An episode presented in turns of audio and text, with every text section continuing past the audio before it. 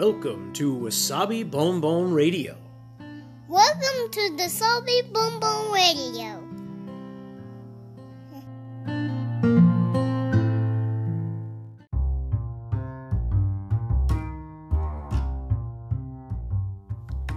皆さんいかがお過ごしでしょうか？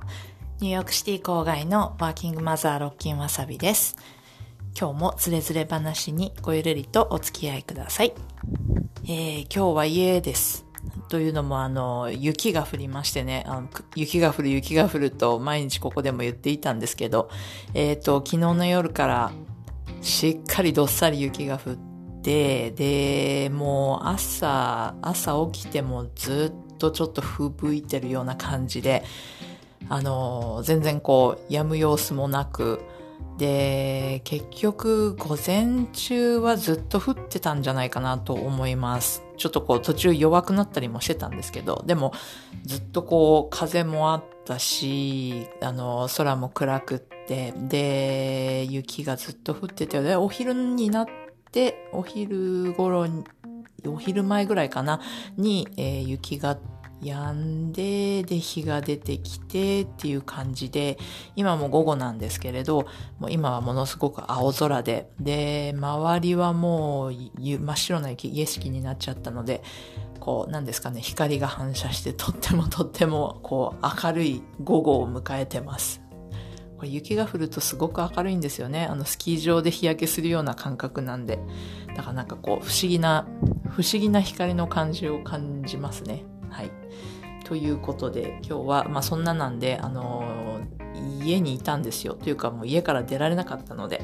で、いつも乗る電車も止まっちゃってたんですよね。なのでもう仕事にも行けず、なので家にいて、で、まあ家のことをしながらのんびり過ごしておりました。で、ちょうどそうです。昨日ですね、えっ、と、ここのポッドキャストで、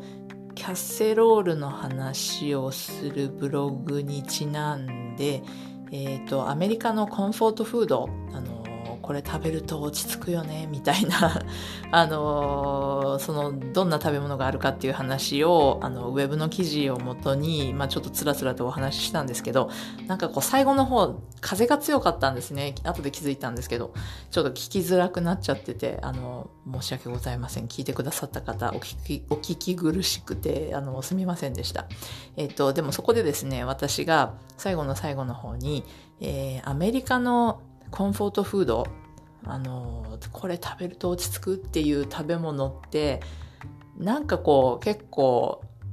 こってりがっつり、あの、お肉とかチーズとか揚げ物とかなんかこう、結構ヘビーなものが多いなっていうことを言ってたんですよね。言ったというか、まあこれも食文化の違いかなって、こう日本で言うとちょっと落ち着く食べ物って私の中ではかもしれないんですけど、もうちょっとこう、あなんかこうあったかくって体に優しくてみたいな雰囲気なんですけど、えーっと、昨日お話ししたアメリカのコンフォートフードは、うん、結構がっつりなものが、ハイカロリーなものがたくさんあったので、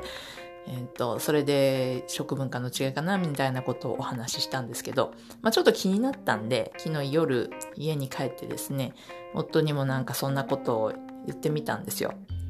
で、アメリカって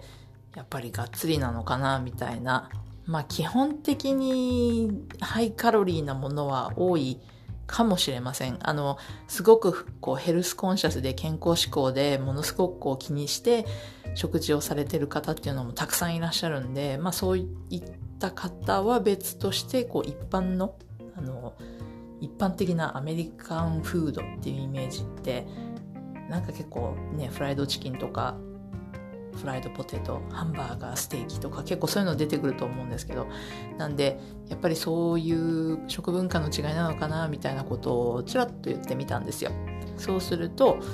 夫曰く、うんと、それもあるだろうと。だけど、うんと、アメリカで言う、なみんなが言うあのコンフォートフード、落ち着く食べ物っていうのは、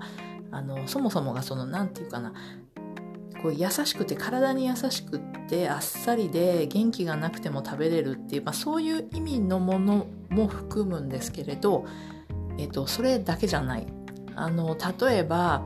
ちょっとこう落ち込んじゃってとかストレス溜まっててとかっていう時に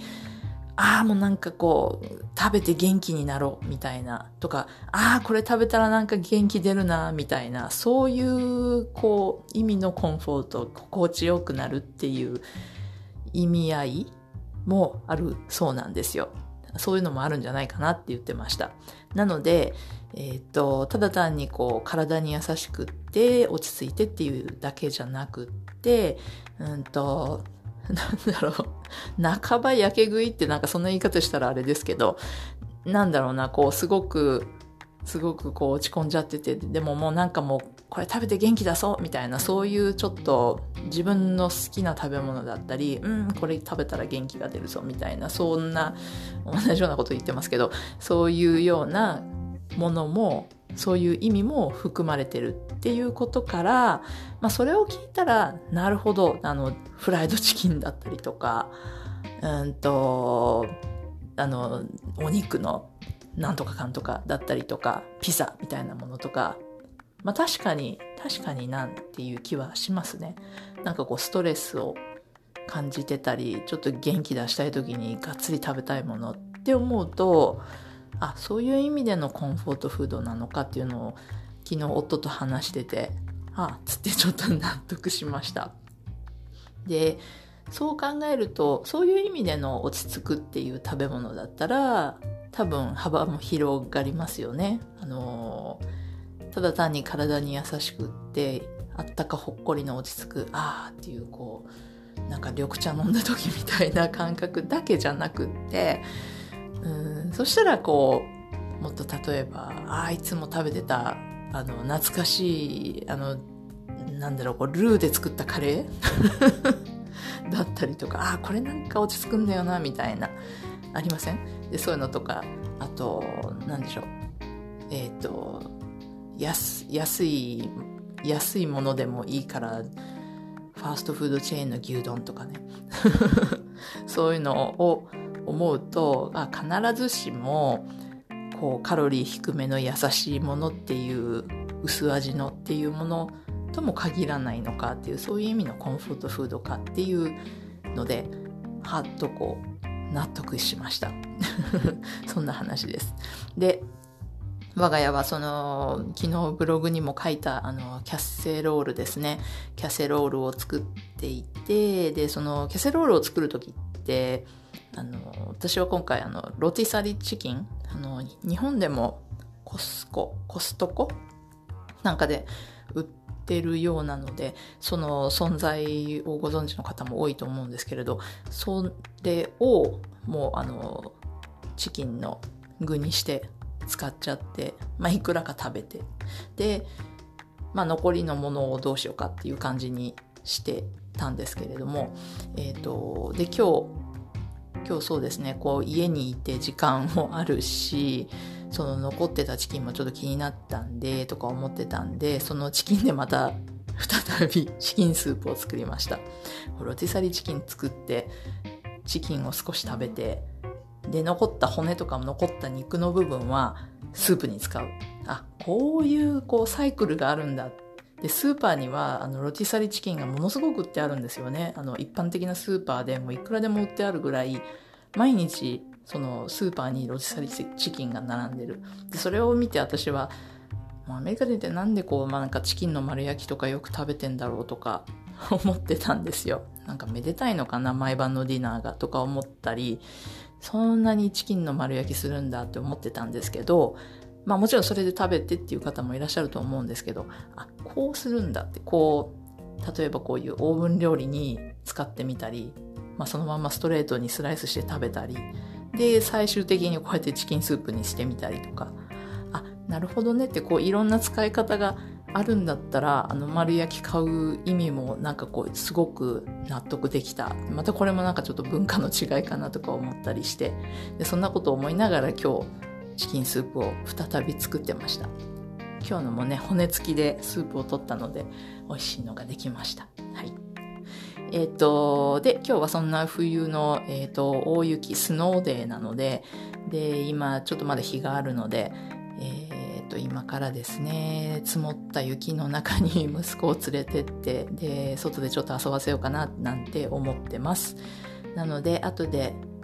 ブログでもその雪の様子でも書いてみようかなって思ってますので、えー、ご興味あればぜひ私のブログ、たちまちわさびも覗いてみてください。はい。それでは皆さん、良い一日をお過ごしください。